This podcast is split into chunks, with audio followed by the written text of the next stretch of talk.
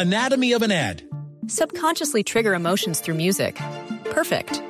Define an opportunity. Imagine talking to millions of people across the U.S. like I am now. Identify a problem. Creating an audio ad is time consuming. Offer a solution. Utilize cutting edge AI. Imagine creating all that in under 30 seconds. Well, we did to create this ad. To learn more about AI in the audio industry, download the white paper from audiostack.ai. La mayor cantidad de información en el menor tiempo. La mayor cantidad de información en la nube. Un quickie.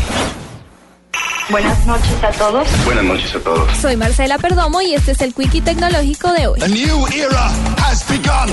El gigante de tecnología Google anunció que trabaja en el desarrollo de nanopartículas para el diagnóstico temprano del cáncer, ataques del corazón y otras enfermedades al identificar cambios bioquímicos en el organismo que den señales de alerta. Google explicó que las nanopartículas estarán en una cápsula que será ingerida por la persona y la cual estará equipada con sensores especiales que identificarán en etapas tempranas el cáncer y enviarán datos a un receptor especial que informarán a los médicos sobre la situación. Google explicó que las nanopartículas estarán en una cápsula que será ingerida por la persona y la cual estará equipada con sensores especiales que identificarán etapas tempranas del cáncer y enviarán datos a un receptor especial que informarán a los médicos sobre la situación.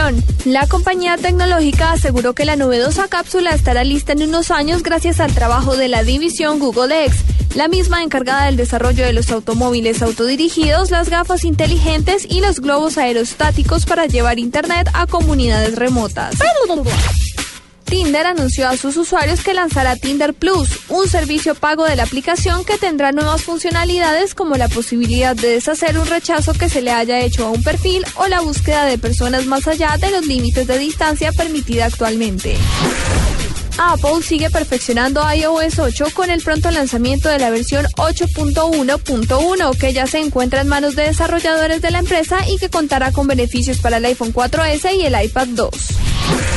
Adobe lanzó Brackets, un nuevo editor de código abierto para todas aquellas personas que necesiten editar código de forma rápida que incluye ayuda para facilitar el trabajo de quienes lo usen. Para la nube, Marcela Perdomo, Blue Radio.